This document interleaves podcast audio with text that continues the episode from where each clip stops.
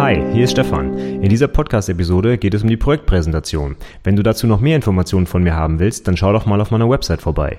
dieperfekteprojektpräsentation.de. Und jetzt viel Spaß mit der Podcast-Episode. Herzlich willkommen zum Anwendungsentwickler Podcast, dem Podcast rund um die Ausbildung zum Fachinformatiker für Anwendungsentwicklung. In dieser Episode geht es um häufige Fragen zur mündlichen Prüfung. Viel Spaß!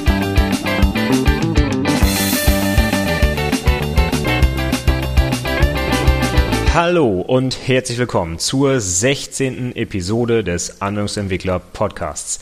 Mein Name ist Stefan Macke und heute beende ich meine zweiteilige Reihe rund um häufige Fragen zum Thema mündliche Prüfung. Zur Präsentation und dem Fachgespräch werden natürlich erfahrungsgemäß sehr viele Fragen gestellt. Das ist ja ein wichtiger Teil der Abschlussprüfung und da wird es auch für die Prüflinge nochmal ernst. Da müssen sie nochmal vor einem Prüfungsausschuss auftreten und ihr Projekt präsentieren und auch ein Fachgespräch überstehen. Und da ergeben sich natürlich ein Haufen Fragen. In der letzten Episode habe ich schon einige beantwortet bis hin zur Präsentation. Und heute machen wir weiter mit dem Fachgespräch und zum Ende noch der Benotung der äh, gesamten Prüfung. Dann fangen wir direkt an mit dem Fachgespräch. Die zentrale Frage ist natürlich immer, welche Fragen werden denn gestellt im Fachgespräch? Was wollen die Prüfer denn dann von mir wissen? Was wollen die hören? Ja, da kann ich nur sagen, das wüsste ich auch gern. Ne? Das ist immer Glückssache, was gefragt wird. Das weiß natürlich vorher niemand, sonst wäre es ja nicht so spannend. Aber ich kann mal so ein paar Anhaltspunkte geben, wie wir uns orientieren, was wir so fragen, wenn wir einen Prüfling vor uns haben. Normalerweise, wenn man die Präsentation abgeschlossen hat und äh, man den Raum dann verlassen hat, dann unterhalten sich die Prüfer drüber, ja, was haben wir denn gesehen in der Dokumentation und in der Präsentation und wo könnten wir denn Fragen stellen. Also wir versuchen schon immer äh, anhand der Dokumentation oder am besten noch anhand der Präsentation, weil die ja eigentlich alle Prüfer gesehen haben, die im Raum sind. Die Dokumentation hat vielleicht nicht jeder gelesen, aber die Präsentation hat jeder gesehen und deswegen findet man natürlich am besten Punkte, um an die Präsentation anzuknüpfen.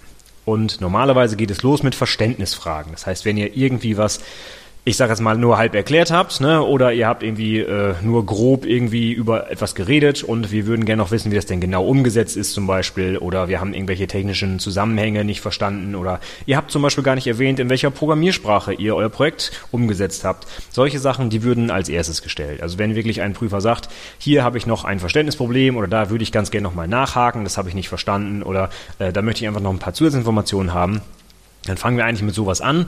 Ist auch ganz gut, denn der Prüfling muss sich da äh, ja nicht großartig darauf vorbereiten. Der hat es ja selber umgesetzt. Von daher ist die Beantwortung der Fragen meistens auch äh, relativ gut möglich durch den Prüfling. Von daher ist das immer ein schöner Einstieg. Da kommt man erstmal so ein bisschen ins Gespräch und der Prüfling kommt vielleicht auch ein bisschen runter, weil nicht gleich die härtesten Fragen zu Beginn gestellt werden.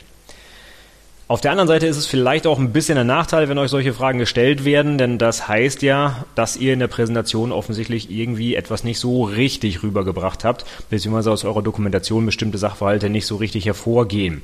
Könnte man jetzt negativ bewerten, ich würde da jetzt aber erstmal gar nicht so hart rangehen, wenn euch also solche Fragen in der Präsentation, äh Quatsch, im Fachgespräch gestellt werden. Kann auch einfach ein lockerer Einstieg durch die Prüfer sein, also das würde ich jetzt nicht überbewerten. Wenn solche Fragen dann geklärt sind, das trägt ja eigentlich noch nichts dazu bei zur Bewertung des Prüflings oder beziehungsweise nur sekundär, ja, hier wird ja jetzt kein Wissen abgefragt, sondern mehr äh, ja, Sachverhalte geklärt oder vielleicht im Zweifel auch geklärt, ob der Prüfling denn überhaupt etwas gemacht hat. Wir haben also durchaus auch schon mal die Frage gestellt, wie viel Code haben Sie denn produziert? Und wenn als Antwort da kommt, ja, eine DIN A4-Seite, dann weiß man, das Projekt war nicht umfangreich genug. Ja, solche Sachen könnten natürlich auch gestellt werden. Da gehen wir jetzt aber mal nicht von aus. Ich denke mal, dass ihr alle ein vernünftig umfangreiches Abschlussprojekt durchgeführt habt. Von daher sollten solche Fragen für euch dann hoffentlich keine Rolle spielen. Dann wird im Anschluss daran erstmal mit so ein paar Einstiegsfragen losgelegt und die beziehen sich dann meistens auch auf das Projekt selbst. Das heißt, angenommen, ihr habt irgendwie was programmiert mit einer Datenbank dahinter, dann könnte so eine Einstiegsfrage sein, ja, Sie haben ja auch eine Datenbank erstellt, äh, zum Beispiel das ER-Modell, das Sie gezeigt haben. Können Sie uns mal was zum ER-Modell erzählen? Was sind denn so die Bestandteile oder wie erzeugen Sie ein ER-Modell? Und so weiter und so fort. Das könnte man also als Aufhänger nehmen, um dann so ein bisschen fachlich einzusteigen und zu gucken, ist denn auch das Wissen beim Prüfling in den Bereichen da, die er selber im Projekt angewendet hat. Das heißt, mein Tipp ist natürlich auch, alles, was ihr in der Dokumentation und auch in der Präsentation sagt und zeigt, müsst ihr beherrschen. Ich hatte sicherlich schon mal das Beispiel erzählt von dem Prüfling, der gesagt hat, ja, ich habe es mit MVC gemacht, fragt mich doch bitte danach gleich im Fachgespräch, so nach dem Motto. Und als wir das dann getan haben, konnte er auf die Frage überhaupt nicht antworten. Das geht natürlich gar nicht. Alles, was ihr benutzt habt, müsst ihr auch erklären können. Da würde ich auch keinerlei Ausnahme machen. Alles, was ihr zum Beispiel auch im Code benutzt habt, irgendwelche Programmiersprachen, Konstrukte, die müsst ihr erklären können. Und da würde ich im Zweifel auch wirklich direkt nachhaken. Und wenn ihr das nicht erklären könnt, wäre das für mich ein Minuspunkt. Denn habt ihr offensichtlich Technologie benutzt, die ihr gar nicht richtig verstanden habt. Und äh, das kann natürlich bei so einem Abschlussprojekt eigentlich nicht sein. Und auch in eurer zukünftigen Karriere kann das eigentlich nicht sein. So nach dem Motto, ihr kopiert mit Copy-Paste irgendwelche Sachen aus dem Internet und hofft, dass es funktioniert. So entwickeln wir keine Software. Ja, wir machen das vernünftig. Copy-Paste ist erstmal nicht schlecht, wenn man dann im zweiten Schritt auch versucht zu verstehen, was da passiert und den Code entsprechend anpasst, dass er auch in die Umgebung passt. Nicht einfach nur eins zu eins übernommen, ohne dass man eigentlich mit Sinn und Verstand an die Sache rangeht. Das kann natürlich nicht sein. Also alles, was ihr da so gemacht habt, Klassiker ist halt irgendwie Programmierung, Datenbanken und Wirtschaftlichkeit. Da steigt man halt gerne mit ein. Aber es spricht natürlich nichts dagegen, dass man euch auch völlig andere Sachen fragt, die auch gar keinen Bezug zu eurem Projekt haben. Das wäre jetzt so der dritte Bereich. Das ist dann so meine Joker-Karte, denn wir können natürlich alles Mögliche fragen. Also Normalerweise fangen wir dann mit solchen Sachen an, die ihr in eurem Projekt nicht gemacht habt, die wir aber äh, erwartet hätten. Als Beispiel, ihr habt eine Anwendung programmiert ohne Datenbank. Das ist sehr selten, sage ich mal. Von daher würde an der Stelle dann mal gefragt, ja, wie sieht's denn aus mit Datenbanken? Was ist denn Tabellenmodell, ER-Modell, Normalisierung? Was sind denn Anomalien, Redundanzen, solche Sachen? Da würden wir dann also einfach mal so ein bisschen, ja, wie eine mündliche Prüfung tatsächlich gucken, ob in dem Bereich dann auch Wissen da ist oder ob zum Beispiel bewusst die Datenbank im Projekt weggelassen wurde, weil einfach überhaupt kein Wissen da ist. Das wäre natürlich nicht so gut. Und grundsätzlich kann man natürlich auch dann wirklich äh, was völlig anderes fragen, was überhaupt keinen Bezug zum Projekt hat und auch nicht zu Dingen, die bewusst nicht gemacht wurden im Projekt. Da kann einem dann sowas einfallen wie zum Beispiel Datenschutz. Ne? Das geht immer, solche Sachen. Oder irgendwas, was mit IT zu tun hat, irgendwelche Definitionen oder sonst was. Ist allerdings sehr selten, würde ich jetzt mal behaupten. Die meisten Prüfungsausschüsse orientieren sich sicherlich am Projekt, dass man in dem Bereich nochmal irgendwie was fragt oder eben in den klassischen Bereichen, zu denen ich auch schon einige Podcast-Episoden gemacht habe, also Objekteorientierung. Ich werde noch was machen zu Datenbanken und sicherlich auch noch zu dem Wirtschaftsbereich. Schaut doch einfach mal in meine Podcast-Serie rein, der häufigen Fragen im Fachgespräch. Da kriegt ihr mal so einen Eindruck, was denn gegebenenfalls gefragt werden könnte und wie sich ungefähr die Fragen so anhören. Also, die Frage kann ich euch leider nicht abschließend beantworten. Das ist natürlich genau der Sinn der Prüfung, dass ihr euch auf alles Mögliche vorbereitet und auf alle möglichen Bereiche eurer Ausbildung optimal natürlich auch antworten könnt. Egal, ob es halt Programmierung, Datenbanken ist oder was auch immer. Ihr seid halt jetzt fertige Anwendungsentwickler und müsst euch halt in all diesen Bereichen auskennen. Von daher kann man halt nicht sagen, was drankommen wird und was nicht. Das ist auch ein bisschen Glückssache. Deswegen sage ich auch immer meinen Prüflingen, die Dokumentation und die Präsentation, die habt ihr eigentlich zu 100 Prozent in eurer Hand. Da könnt ihr tun und lassen, was ihr wollt und euch optimal vorbereiten. Das Fachgespräch ist dann für diesen Teil der Prüfung wieder etwas mit Glück. Ähm, ja, oder man muss etwas Glück haben, denn man kann natürlich theoretisch auch Fragen bekommen, auf die man leider keine Antwort hat. Dann hat man Pech gehabt, aber in den meisten Fällen kommen eigentlich so die klassischen Fragen, wie ich es ja auch in meinem ähm, Podcast, in meiner Podcast-Reihe schon vorgestellt habe. Ja, dann kommen wir zur nächsten Fragen. Wie, äh, Frage. Wie antwortet man denn jetzt optimal auf die gestellten Fragen, wenn denn was gefragt wird? Das hatte ich auch schon in meiner Podcast-Reihe der häufigen Fragen zum Fachgespräch grob angeschnitten. Es geht darum, dass ihr strukturiert und prägnant antwortet. Wir wollen also kein Rumgelaber, so um den heißen Brei herumreden oder ich weiß es gerade nicht, deswegen erzähle ich einfach mal irgendwas ganz anderes. Das geht nicht, sondern wir wollen haben, bum, bum, bum. Das ist die Definition, das gehört dazu, und dann geht die Story los, was alles noch dazu gehört. Das heißt, man kann dann voll aus ähm, seinem Wissen schöpfen und alles Mögliche dazu erzählen. Am Beispiel von Objektorientierung. Was ist Objektorientierung? Zack, erstmal die Definition, ne, Programmierparadigma und dann geht's los. Was ist denn die äh, Objektorientierung, was zeichnet die aus? Dann könnten wir zum Beispiel sagen, die drei Säulen der Objektorientierung sind die Kapselung und die Vererbung und die Polymorphie. Und dann erkläre ich das alles, bis ich dann irgendwann mal zum Beispiel beim Schlüsselwort Static unten aufhöre. Also die optimale Antwort auf so eine Prüfungsfrage wäre ein 15-minütiger minütiger, ähm, Monolog, der vernünftig strukturiert ist und in dem alle Inhalte drin sind, die ich als Prüfer hören wollte. Das wäre eine perfekte Antwort. Ihr merkt vielleicht schon, dass es etwas schwierig ist, sowas hinzubekommen. Ja, kann man aber üben. Ne? Sucht euch vor der Präsentation, am, äh, vor dem Fachgespräch am besten jemanden, mit dem ihr es üben könnt. Optimalerweise natürlich euer Ausbilder oder eure Ausbilderin. Die ist natürlich dafür zuständig, euch da optimal darauf vorzubereiten. Deswegen fragt sie doch einfach mal, äh, lasst sie doch mal oder ihn Fragen stellen zu eurem Projekt und ihr antwortet mal drauf. Und dann lasst doch mal den Ausbilder, die Ausbilderin bewerten, wie ihr das beantwortet habt. Das ist eigentlich das Beste, was ihr machen könnt. Üben, üben, üben. Na, so eine Frage wie, was ist Objektorientierung? Die kann halt nicht jeder aus dem Stegreif perfekt beantworten. Das muss man einfach mal durchspielen. Aber die Zeit habt ihr ja. Ihr wisst, wann euer Prüfungstermin ist. Ihr könnt euch theoretisch wochenlang darauf vorbereiten. Und das würde ich bei so einer wichtigen Prüfung einfach auch erwarten. So, die nächste Frage. Was soll ich denn machen, wenn ich meine Frage nicht beantworten kann? Kann natürlich auch passieren. Da kommt eine Frage, keine Ahnung, zum Stundensatz und ich weiß es einfach nicht. Meine Empfehlung, seid einfach ehrlich. Sagt, ich weiß es nicht, können wir zur nächsten Frage gehen. Selbstverständlich macht der Ausschuss sich dann einen Haken nach dem Motto, okay, diesen Bereich konnte er nicht. Das gibt dann vielleicht auch einen Abzug. Aber wenn ihr versucht rumzudrucksen und sagen und ah, ich überlege und es liegt mir auf der Zunge und hm, gleich komme ich drauf oder irgendwie was völlig Falsches erzählt oder euch was ausdenkt, das macht einen super schlechten Eindruck. Also wir wollen wissen, wisst ihr es oder nicht? Und wenn ihr es wisst, dann zack, zack, zack, auf den Punkt, strukturiert und prägnant und nicht rumgeschwafel. Das kann nur nach hinten losgehen. Also wenn ihr etwas nicht wisst, ehrlich sein und sagen, nein, weiß ich jetzt nicht. Bitte die nächste Frage.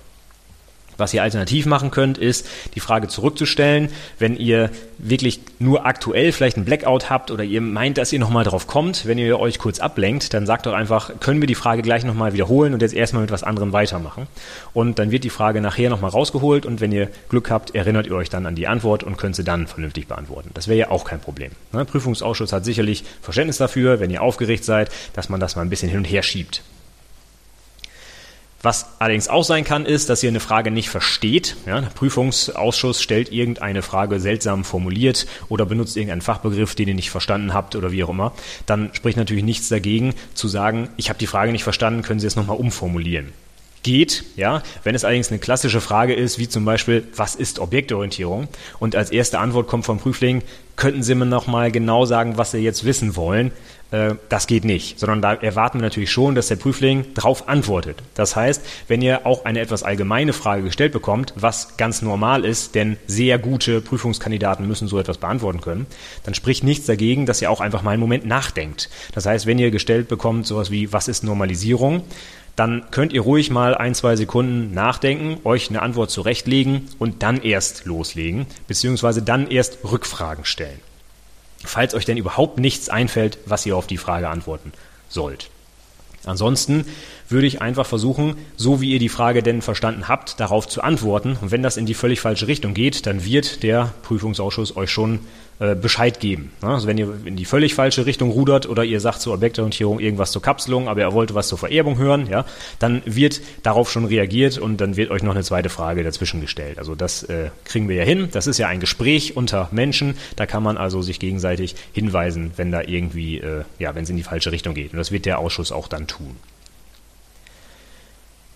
Als Nächste Frage habe ich hier, sollte man im Fachgespräch die Tafel nutzen? Das habe ich persönlich einfach mit aufgenommen, obwohl mir die Frage so noch nie gestellt wurde. Aber ich habe einfach in so vielen Prüfungen schon miterlebt, wie Prüflinge sich zur Beantwortung von Fragen an die Tafel gestellt haben, um mal eben schnell was aufzumalen. Und ehrlich gesagt, ich kann mich nicht an einen Prüfling erinnern, wo das vorteilhaft war. Das ist eigentlich immer in die Hose gegangen. Deswegen nehme ich das hier bewusst auf. Nutzt nicht die Tafel zur Beantwortung eurer Fragen. Das geht bei einfachen Sachen los, wie zum Beispiel im ER-Modell, mal eben zwei Kardinalitäten darstellen oder sowas. Ja? Man denkt, man malt das mal eben schnell an die Tafel, aber wenn man dann da steht als Prüfling und man es nicht gewohnt ist, tagtäglich an der Tafel zu arbeiten, dann erkennt man die simpelsten Fehler nicht, weil man wirklich ein paar Zentimeter vor der Tafel steht und ein riesengroßes äh, Diagramm gerade aufgemalt hat. Man sieht dort die simpelsten Fehler einfach nicht und der Prüfungsausschuss sitzt drei Meter entfernt, guckt auf die Tafel und sagt, Mensch, warum erkennt er das nicht? Aber das ist wirklich eine so unglückliche Situation, das würde ich wirklich niemandem empfehlen. Beim, also in meiner Erfahrung hat das noch nie funktioniert. Deswegen, normalerweise könnt ihr die Fragen, die euch gestellt werden, im Gespräch beantworten. Ihr müsst dazu nichts aufmalen die Frage, die da im direkt äh, im Anschluss kommt, das ist nämlich jetzt, wie macht man so komplexe Fragestellungen deutlich? Ihr müsst es nicht aufmalen, sondern ihr müsst euch einfach nur ein paar Beispiele zurechtlegen, anhand derer man das vernünftig versteht. Klassisches Beispiel zum, für, für Vererbung meinetwegen, ja. Wir haben eine Klasse Auto und dann haben wir eine Klasse Cabrio, die von Auto erbt. So als Beispiel, ne. Ich kann es nicht mehr hören, aber das nehmen halt ganz viele Leute als Beispiel, weil das Auto wohl auch häufig in der Berufsschule äh, durchgenommen wird als Beispiel für die Vererbung zum, äh, ja, zum Beispiel. Ich würde mir einfach genau für solche Sachen, auf die ihr euch vorbereitet, Beispiele zurechtlegen, die man vernünftig nachvollziehen kann und die man dann halt eben auch nicht aufmalen muss. Also wenn ihr sowas habt wie, was sind denn äh, 1 zu N Kardinalitäten äh, meinetwegen in einem ER-Modell, haben Sie mal ein Beispiel dafür, dann fangen wir nicht an und malen irgendwas an die Tafel und überlegen uns dann, oh, das Beispiel war doch äh, Müll und deswegen sieht das jetzt hier an der Tafel nicht so toll aus, sondern ihr nehmt einfach ein Beispiel, was ihr euch vorher zurechtgelegt habt, wo ihr wisst, das passt hundertprozentig. Zur Not nehmt ihr die CD-Datenbank außer Wikipedia, habe ich auch schon ganz oft gesehen, ja. Daran machen viele Prüflinge diese Kardinalitäten fest. Und das kann man wunderbar erklären, ohne das an die Tafel malen zu müssen. Also von daher, mein konkrete, meine konkrete Empfehlung, benutzt nicht die Tafel. Zurück zu den komplexen Fragestellungen. Ich würde euch empfehlen, wenn ihr Beispiele euch zurechtlegt, äh, um Fragen zu beantworten, nehmt am besten welche aus eurem eigenen Projekt, aus dem Abschlussprojekt am besten, oder solche, die aus irgendwelchen anderen Projekten stammen, die ihr selber umgesetzt habt. Denn wenn irgendwelche Rückfragen kommen zu dem Beispiel, was ihr gebracht habt, ne? Auto Cabrio, da muss man dann schon mal wieder drüber nachdenken, weil man sich nicht ganz sicher ist. Und würde man es so umsetzen oder wäre es anders in der Praxis, ist dann alles schwierig. Aber wenn ihr das selber schon mal programmiert habt, dann wisst ihr doch, wie es gemacht, wie ihr es gemacht habt, warum ihr das gemacht habt und was die Vor- und Nachteile waren. Das ist viel, viel besser und nervt den Prüfungsausschuss auch nicht so. Ne? Auto, Cabrio und so, das kann kein Mensch mehr hören, weil das jeder macht. Ne? Wenn ihr eure eigenen interessanten Beispiele habt, könnt ihr die A viel besser erklären, weil ihr es selber umgesetzt habt und der Prüfungsausschuss hört auch mal was Neues. Das ist auch nicht, äh, soll nicht schlecht sein für eure Note, sage ich mal. Und die letzte Frage dann zum Fachgespräch. Wie reagiere ich auf gefundene Fehler in meinem Projekt? Kann ja durchaus sein, dass ihr in der Doku, in der Präsentation einfach einen Fehler gemacht habt. Klassischerweise habt ihr euch vielleicht irgendwo bei der Kostenrechnung vertan oder ihr habt in einem ER-Modell die Kardinalität falsch gemacht oder ihr habt irgendwo Redundanzen drin oder ihr habt in einem äh, Algorithmus einen Plus-Minus-1-Fehler oder irgendwie sowas und ein Prüfer hat das zufällig gefunden. Das kann ja durchaus vorkommen, ja. Wie reagiert man darauf? Ich würde gesagt, äh, ich würde ehrlich gesagt einfach die Wahrheit sagen und ähm, sagen, oh, ich habe das gar nicht gesehen, schön, dass Sie mich darauf hinweisen und natürlich dann sofort im Anschluss eine Lösung geben. Ne? Was könnte ich denn tun, um diesen Fehler auszubessern? Könnte ich irgendwie oder was müsste ich an meiner Anwendung umstricken oder an der Tabelle umändern, damit das, damit der Fehler nicht mehr drin ist oder damit ich den Fehler äh, irgendwie kompensieren kann?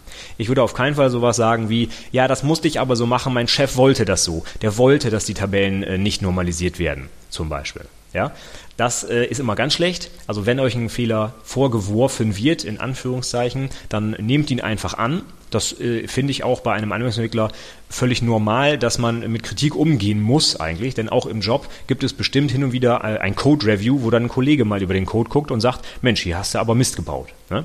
Und das muss man als Entwickler einfach akzeptieren. Das gehört zur Professionalität dazu.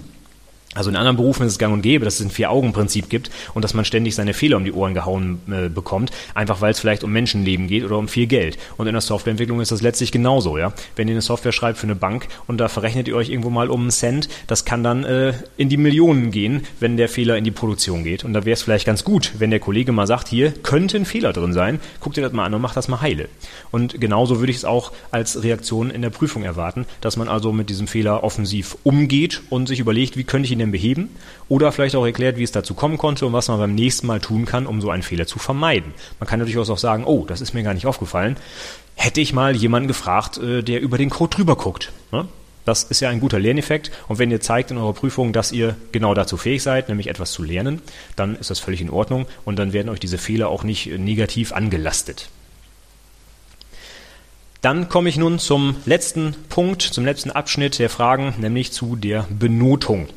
Die erste Frage ist dann nochmal, wie wird denn überhaupt nochmal benotet? Obwohl ich das schon in der aller, aller, allerersten Folge dieses Podcasts nochmal aufgedröselt habe. Kurze Zusammenfassung. Die mündliche Prüfung wird benotet mit einer Gesamtnote, die 50 Prozent der gesamten Abschlussprüfung zählt. Die mündliche Prüfung ist ja die eine Hälfte, die schriftliche Prüfung die andere. Und die mündliche Prüfung besteht nochmal aus zwei Teilen, die jeweils 50 Prozent zählen. Die Dokumentation, auch Projektdokumentation, die zählt 50 Prozent. Und Präsentation und Fachgespräch gemeinsam zählen die anderen 50 Prozent. Es gibt also nicht eine separate Note für Präsentation und Fachgespräch, sondern beide gemeinsam werden mit einer einzigen Note bewertet.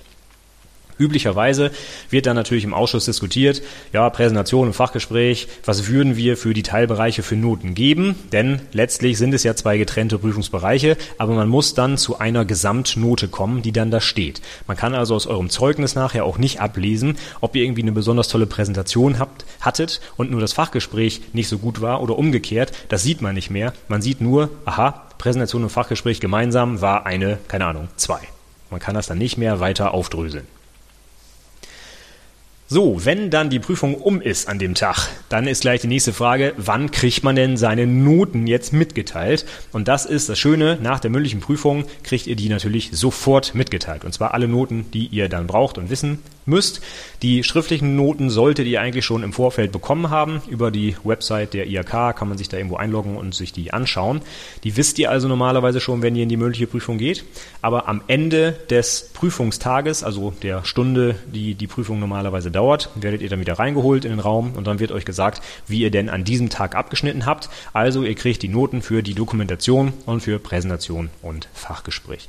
Üblicherweise würde dann ähm, euch auch erklärt, wie es bei Präsentation und Fachgespräch so verteilt war, also ob die Präsi gut oder schlecht und das Fachgespräch gut oder schlecht war.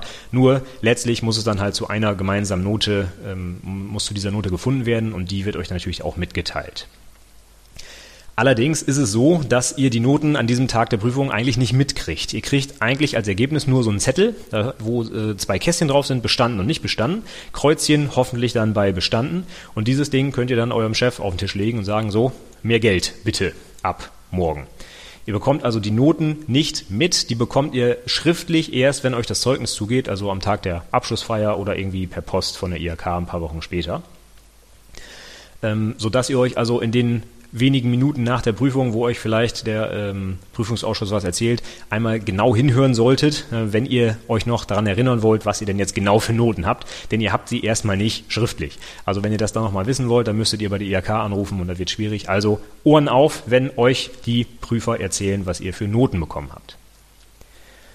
So, was passiert jetzt, wenn es irgendwie Unstimmigkeiten bezüglich der Note gibt? Äh, also, wenn ihr der Meinung seid, ihr habt es ganz, ganz toll gemacht und die Prüfer haben euch trotzdem nur eine 3 gegeben, was könnt ihr machen? Ja, ihr könnt natürlich Einspruch einlegen bei der IHK. Das heißt, ihr könnt euch beschweren, dass das irgendwie nicht in Ordnung ist. Ob das von Erfolg gekrönt ist, äh, stelle ich jetzt mal dahin. Äh, mir ist jetzt kein Fall bekannt, leider aus meiner eigenen Erfahrung, wo ich dazu irgendwie was sagen könnte.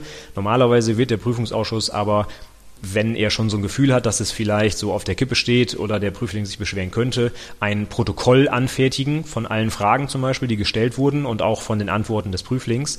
Und wenn da dann bei den meisten Fragen halt steht, hm, keine Antwort oder ungenau oder schwammig oder Ausflüchte oder was auch immer, dann wird es halt schwierig als Prüfling dagegen vorzugehen, denn äh, dieses Protokoll wird natürlich auch von den Prüfern unterschrieben und das ist auch Teil äh, oder Grundlage der Bewertung für die Note.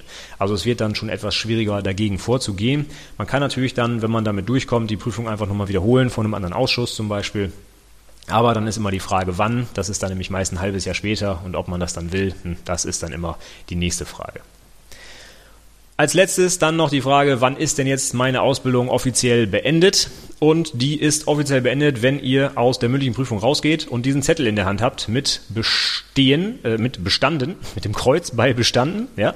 Die dürft ihr dann eurem Arbeitgeber hinlegen und ab dann seid ihr kein Auszubildender mehr oder Auszubildende, sondern eine fertige Anwendungsentwicklerin oder Anwendungsentwickler und dürft dann auch dementsprechend hoffentlich mehr Geld verdienen. Damit ist eure Ausbildung dann erstmal beendet.